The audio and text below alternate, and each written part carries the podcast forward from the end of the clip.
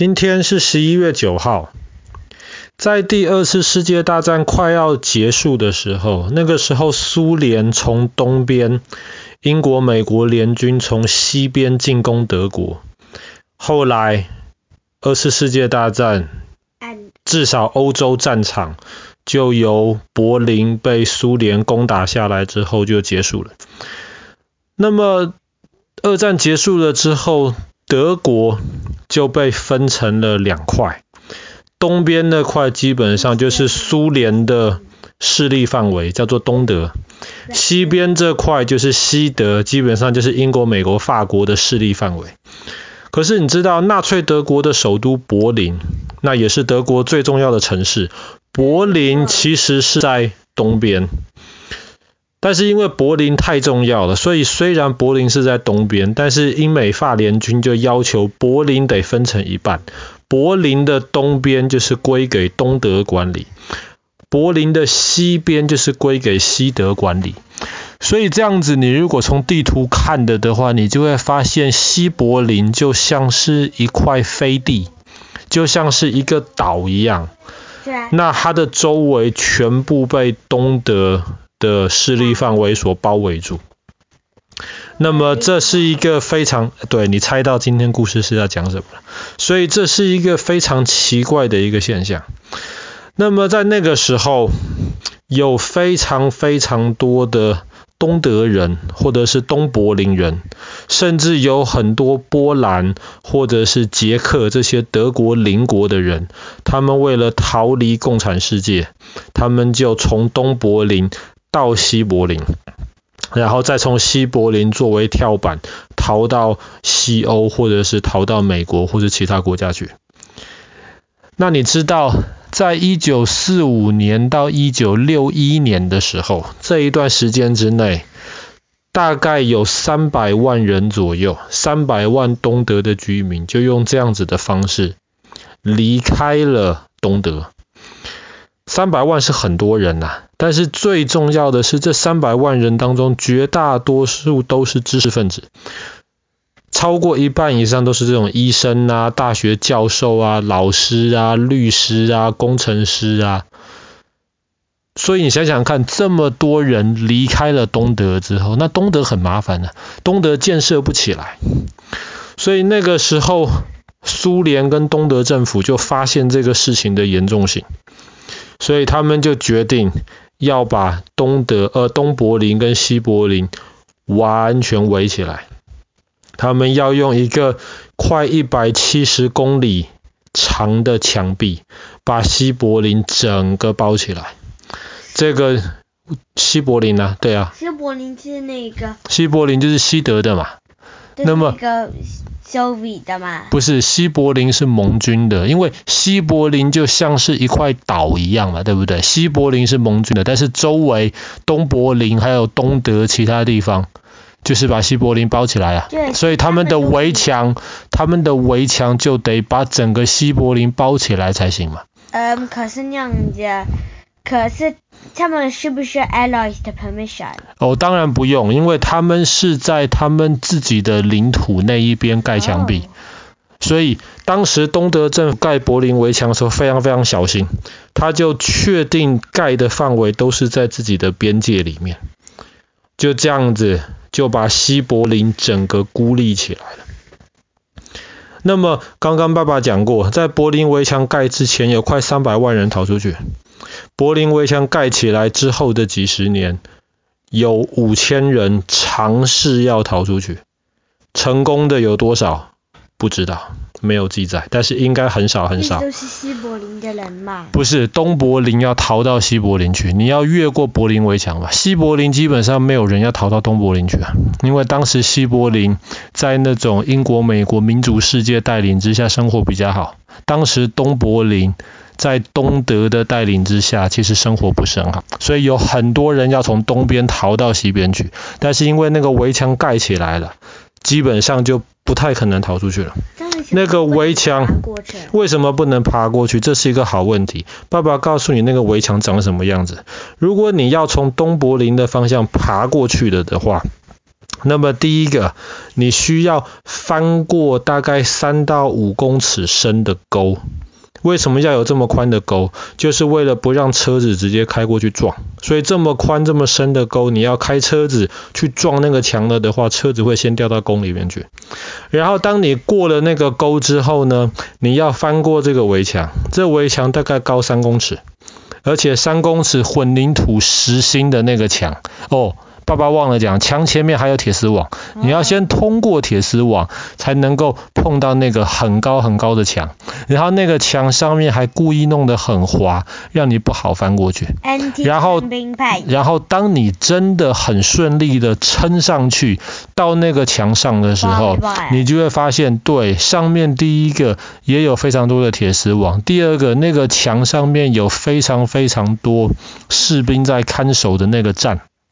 然后，如果你是要晚上翻过去的的话，墙周围有非常非常多的很 很亮的那种手电筒啊，就是为了要要怕有人翻过去，在晚上的时候还要能够看得很清楚。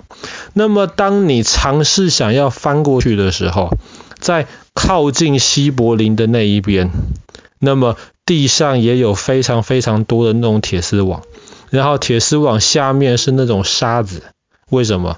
因为沙子就是你只要翻下去有脚印，那些士兵看守柏林围墙的士兵就可以追着你的脚印，然后看你逃到哪里去。然后你翻过墙了之后，不要忘记哦，那里还是东德东柏林的势力范围哦，因为它的墙是盖在东柏林那一边，所以东柏林政府当时把墙另一边的房子全部都拆掉。树全部砍掉，就是不让你躲。你只要能够有机会成功的翻过去的话，你还没有到西柏林的边界，东柏林的士兵他们有法律的保护，他们可以拿枪直接把你杀掉。所以当时有五千个人尝试要翻过柏林围墙，活下来的有多少人？不知道。所以是这么可怕的一个东西，就完完全全的把整个西柏林包围起来了。当然，柏林围墙是一百七十公里左右，上面有二十几个检查站，所以如果你是西柏林的居民，或是你是那些英国、美国的一些外呃外交官，你可以拿到许可从西柏林到东柏林去。但是有门有二十几个检查站，但是东柏林基本上非常非常困难。基本上是不可能到西柏林这一边来。为什么不要把门撞开？为什么不要把门撞开？因为有军队在看守啊，有坦克车在那边呐、啊。你人你要怎么过去？没有办法过去。嗯、所以柏林围墙就这样子把当时东德跟西德完完全全的切开来。最后就被拉倒了。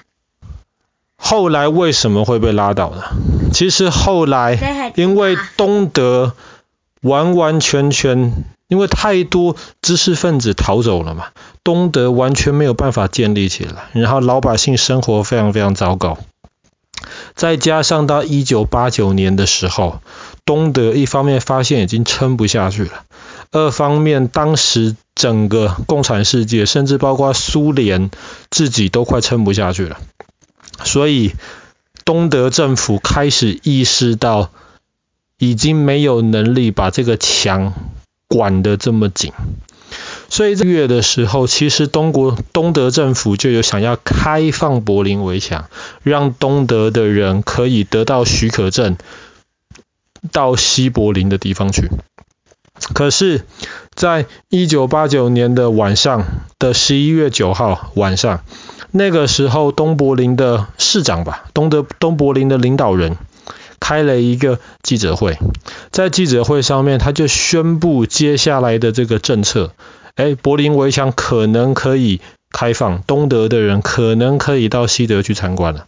但是记者问什么时候开放，他搞错了，他的回答是现在就开放，今天晚上就开放。当这个消息一出来的时候，晚上十点左右。柏林围墙二十二个检查站全部塞满了东德人，大家都争着要出去。可是，在那边的士兵没有人接到真正领导人的许可，说可以放这些人出去。可是到晚上十点半的时候，聚在那边的人越来越多，越来越多。后来士兵看没有办法，士兵就开始要看每个人的护照，然后让有许可证的人，或是要给一些人许可证要盖章，让他们过去。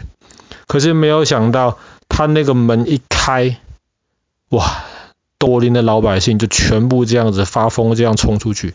而且当他们冲到另一边的时候，他们发现西柏林的老百姓也非常兴奋的在围墙的另一边等。那边那个时候全部的餐厅都开放，酒吧都提供免费的啤酒。西柏林的老百姓非常非常兴奋，欢迎。他们东柏林的那些兄弟们，还有一些可能是家人。当时盖柏林围墙是很突然盖的，有些家人就这样子被分开了。他们就非常兴奋，在围墙另一边等。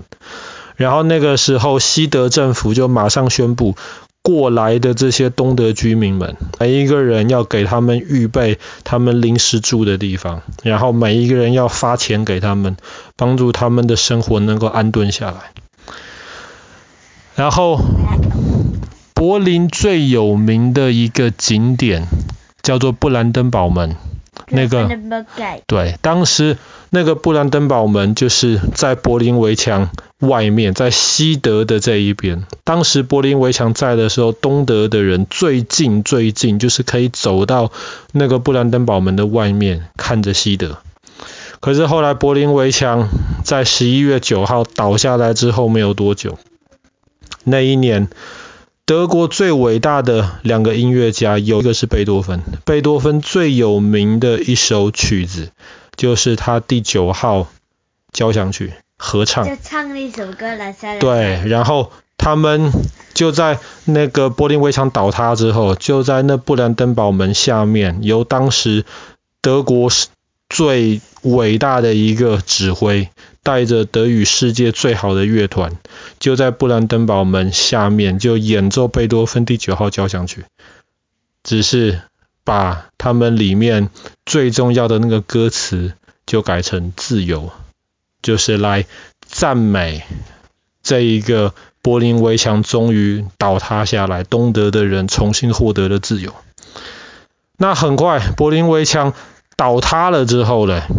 那么其实后来都被拆得差不多了，有很多是老百姓，柏林的老百姓自己去拆，把围墙上面的一些那种混凝土、水泥挖下来当纪念。